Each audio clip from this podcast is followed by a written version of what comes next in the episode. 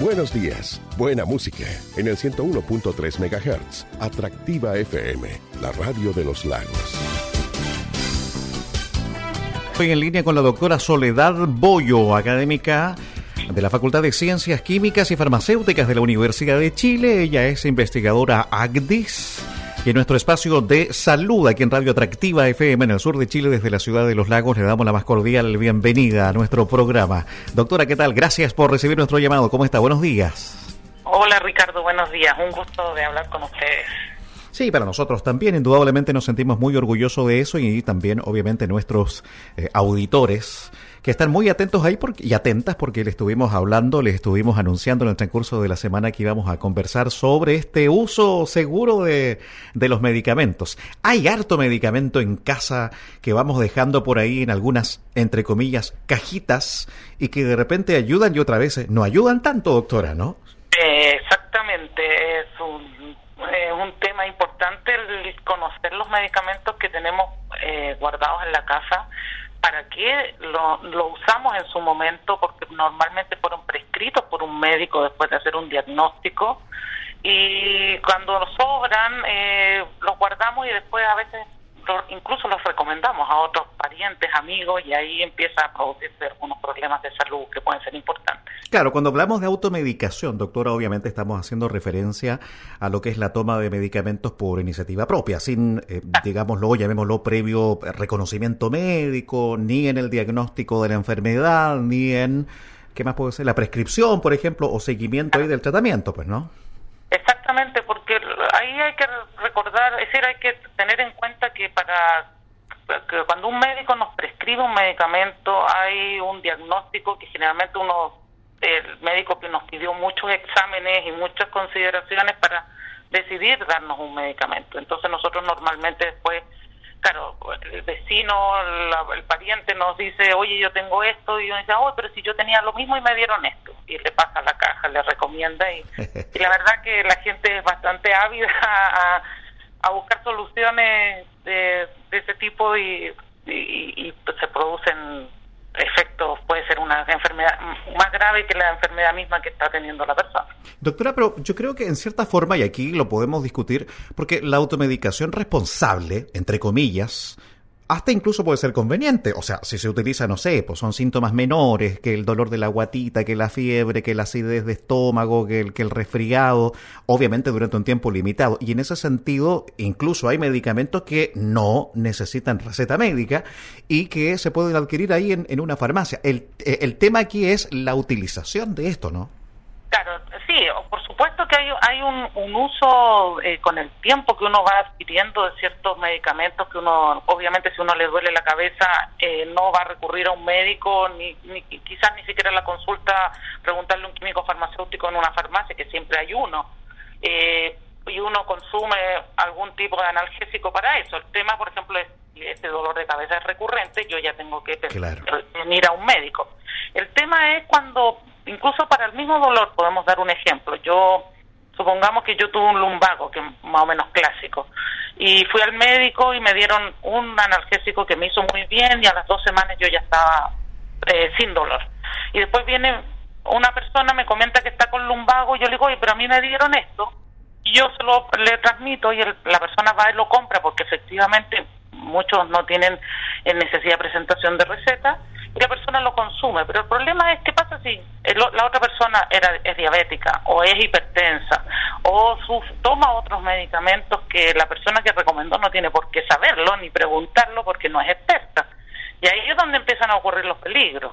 Digamos, hay medicamentos que son muy seguros, pero que depende de las condiciones en que esté la persona en que lo va a tomar, pueden volverse peligrosos. Sí, y, y, qué responsabilidad, por ejemplo, doctora, puede tener un farmacéutico aquí?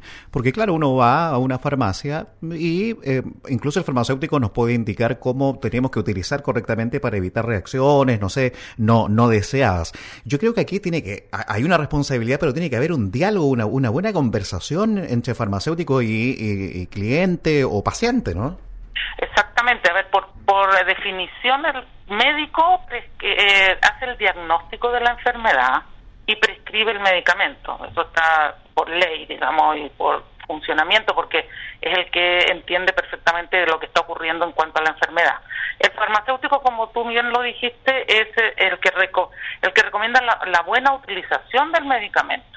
Porque, por ejemplo, hay medicamentos que se deben tomar con agua o que o no se debe, o, siempre se toman con agua orales, pero, por ejemplo, en ayuna o después del almuerzo, o si son gotas, cómo se utilizan las gotas, es decir, nosotros tenemos muchos ejemplos aquí en la facultad cuando los chicos van a hacer, los estudiantes van a hacer prácticas, vuelven con historias como que colirios para los ojos, que la gota se debe poner en los ojos y el paciente vuelve a la farmacia diciendo no me está haciendo efecto o se me acabó en una semana porque se lo tomó en un vaso como un vaso de agua, en, las gotitas las puso en agua y se las tomó y no se las puso en los ojos, donde debió haberse colocado el medicamento. Son ejemplos que ocurren más frecuente de lo que uno cree. Entonces, la educación de cómo utilizarlo es responsabilidad del químico farmacéutico. No, y hay gente, yo creo que está súper dependiente del medicamento, ¿no? O, ya casi adictos al, medicamento porque sienten un, alivio, es un alivio placer. Esto de saber que tengo el medicamento o que tengo, digamos, el paracetamol o, que tengo este medicamento o el otro medicamento. El tema es que hay muchas personas que incluso, ¿cierto? Esta adicción o esta dependencia los pone ansiosos. O sea, el hecho de saber que hay un medicamento, sea cual sea este, en el cajón del velador o donde sea, hasta produce tranquilidad esta cuestión, ¿no? No, por supuesto. Es decir, yo conozco, yo tengo un caso cercano que me pasó a mí con una, una amistad que usaba eh, un medicamento para la jaqueca y se le acabó y quería comprar el mismo y no había, y quería el mismo porque eran sus pastillas rojas. Entonces al farmacéutico le decía, aquí hay otra, esto es lo mismo, porque tenemos varias marcas, varios, varios laboratorios que lo producen, este otro es el mismo, pero eran blancas, y le decía, no, yo quiero mis pastillas rojas. Entonces, en el fondo hay una dependencia de cierto a cierto nivel con, con, con los medicamentos que se usan frecuentemente y ahí también hay que tener cuidado de no de usarlos por el tiempo que está indicado porque también hay personas que mantienen pues, en el tiempo el uso del medicamento y eso tampoco es necesario. Hay que tener cuidado que en farmacología o el uso de medicamentos más no siempre es mejor. Sí, no no si yo tomaba si tenía una una tomaba una pastilla y no me está haciendo efecto yo subirla por mi cuenta al doble por ejemplo tomar dos. Eso es muy riesgoso o mantenerlo en el tiempo. Sí, y lo otro es esto de la, de la aparición seguramente de la toxicidad, ¿no? Estos efectos secundarios, estas reacciones adversas, incluso algún tipo de intoxicación. Lo, como, lo, pongo como, ejemplo la cantidad de, no sé, miligramos, la cantidad de mg que eh, puede tener un medicamento. A ver, no sé, me duele una muela, ibuprofeno o algo así, ojalá de 500 miligramos cada pastilla. Y si son dos mejor, ya estamos hablando de 1000 mg. O sea, ahí hay una toxicidad y seguramente alguna reacción adversa que con el tiempo puede llegar también, doctora, ¿no? Absolutamente, sí, por eso es lo que digo, nunca hay que, a menos que se le haya recomendado, si no le hace efecto, duplique la dosis, eh, nunca hay que subir las dosis, nunca, porque podemos, hay un momento en que el medicamento tiene un efecto máximo y no puede hacer más efecto y después solo vamos a tener reacciones adversas, como usted bien lo dijo, entonces es, muy complicado. Y el tema de los miligramos o mg, que yo lo he escuchado digamos, a nivel familiar también, digamos, es, para la persona dicen, no, pero a mí me dio este que son 10 miligramos o mg, y el otro dice, no, a mí me dieron este que son 200, entonces mejor este porque es 200 y este tiene 10, pero es que no es el mismo fármaco. Por lo tanto, cada, a, cada, a cada fármaco se le estudió cuál es la dosis necesaria. Entonces, nunca comparen peras con manzanas. Nunca 200 es mejor que 10. Cada uno está formulado de acuerdo a la necesidad de dosis para hacer efecto. Y me imagino que debe haber algún grupo de la población que es mucho más riesgoso que otros, igual, ¿no? Por supuesto, siempre, por ejemplo, tenemos todo lo que son, hoy en día con el tema de la pandemia hemos aprendido bastante de, farmacología y salud pública, el concepto de comorbilidad que salió ahora con los que se, pueden, se están vacunando ahora. Toda persona que tiene comorbilidades, eso quiere decir patologías asociadas a su condición, tienen que tener eh, consideración especial para las terapias y, evaluarse por un especialista, es decir, si es hipertenso o si tiene falla renal, si tiene falla hepática, eh, si es adulto mayor, porque los adultos mayores ya responden diferente, entonces a veces es necesario bajar las dosis, porque responden demasiado bien a una dosis para una persona, no es lo mismo una persona sana de 40 años que un adulto mayor de 80 años, con ya con toda una vida eh, en el, eh, de uso del cuerpo y por lo tanto responde necesita menos dosis a veces. Sí, ¿qué, dato tiene usted, doctora, a propósito de esta eh, pandemia que estamos viviendo, de este COVID-19? La gente no ha podido salir a comprar, no puede ir a la farmacia, en fin, pero, bueno, la tecnología ha ayudado bastante referente, por ejemplo, a comprar medicamentos por Internet. ¿Usted tiene algún dato referente a qué es lo que ha ocurrido con, con eso?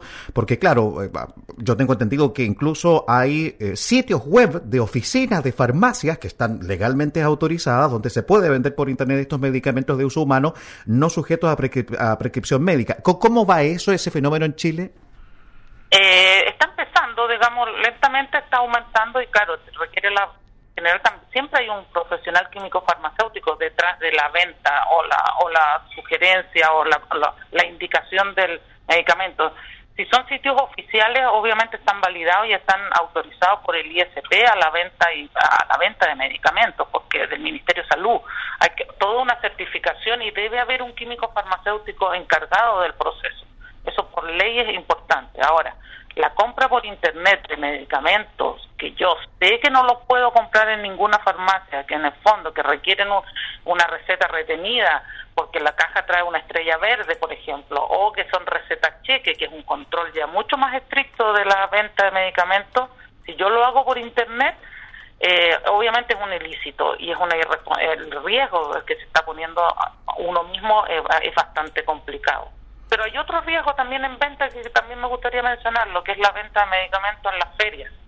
En las ferias uno va a cualquier feria en Santiago o en ferias grandes eh, o en provincia y siempre hay alguien vendiendo medicamentos que los que instala su, mesa muchas veces les llega sol hay un manejo no un almacenamiento no seguro y por lo tanto también aumenta el riesgo de consumo de, de, aparición de efectos adversos. Por lo también hay que tener en cuenta ahí que las posibilidades empiezan a aumentar. Bueno, pero yo me imagino que uno puede tener la opción de verificar la autenticidad, porque por ejemplo la farmacia obviamente debe estar identificada con un logotipo común, hay páginas web, o sea, yo creo que aquí tiene que haber también un, a ver, llamémoslo, un, un cierto grado de responsabilidad, no es llegar y comprar el medicamento nomás. Entonces, para las personas adultas que a veces hacen acompañar constantemente de personas más jóvenes, hijos, nietos, en fin, yo creo que tiene que haber una educación referente a este comportamiento de la forma de comprar el medicamento también, pues, ¿no? Exactamente, no, por supuesto, la educación es una parte fundamental en, que la terapia sea efectiva. Lo que todos queremos es que la terapia, que la persona o no tenga dolor o se sane o mantenga una enfermedad crónica en estándares que le permitan llevar una vida con la mejor calidad posible. Y eso es lo más importante. Entonces, por eso la educación, tanto de. El, una cosa es que hemos hablado mucho hoy en día con las vacunas, que es la eficacia, que es lo que se determina en un estudio clínico, como los fase 3, que hemos escuchado mucho ahora, y eso es teórico. Este, este medicamento sirve en un 80%, 90%, lo que usted, el porcentaje que uno quiera. Pero otra cosa es cuando la persona se lo lleva a su casa y tiene que autoadministrárselo y por lo tanto ahí eh, obviamente que dependiendo de lo que se le haya instruido, cómo se le haya informado el uso, puede, podemos tener un, no cumplimiento de la terapia y la persona seguir enferma lamentablemente. Sí, como última consulta ya sabemos de su tiempo escaso, pero igual agradecidos de esta conversación, doctora.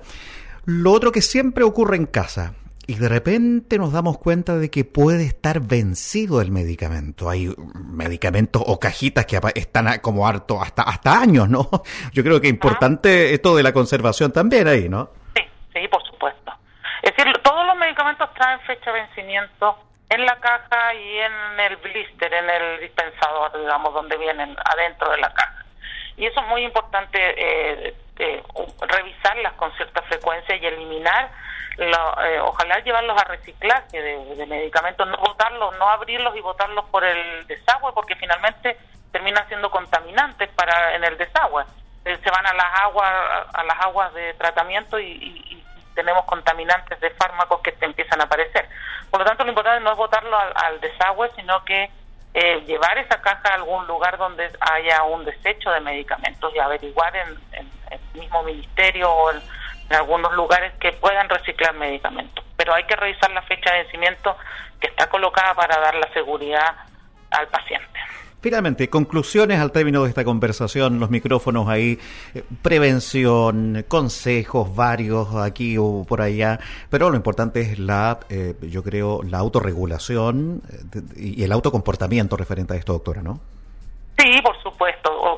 Lo principal es consultar, no tener miedo al médico cuando le prescribe, preguntarle cómo se usa, cuánto tiempo se usa. Si no entendió, vuelva a preguntar. Y en o si no, vaya a la farmacia y le pregunte al químico farmacéutico, me dieron esto, ¿cómo lo tengo que usar? Me dijeron por tantos días y, por si uno tiene duda, volver a preguntar, tanto al médico como al químico farmacéutico. Ellos son los especialistas y tienen la mejor voluntad, deberían tener la mejor voluntad también para explicarle constantemente. Y lo último es tratar de no recomendarse entre personas, si bien un analgésico puede ser, obviamente, pero eh, hay otras terapias que son bastante complicadas y a veces no, no sabemos lo que le estamos recomendando a otra persona y yo creo que eso hay que tratar de evitarlo.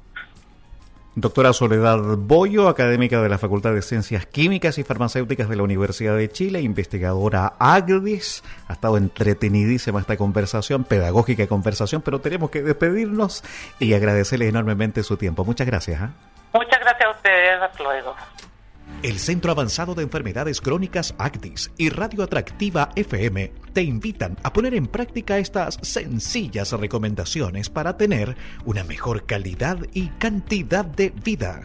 Practica actividad física constantemente, aliméntate de manera saludable y evita fumar e ingerir alcohol. Pequeños pasos nos llevan a grandes resultados. Comienza hoy y sé un embajador de los hábitos saludables.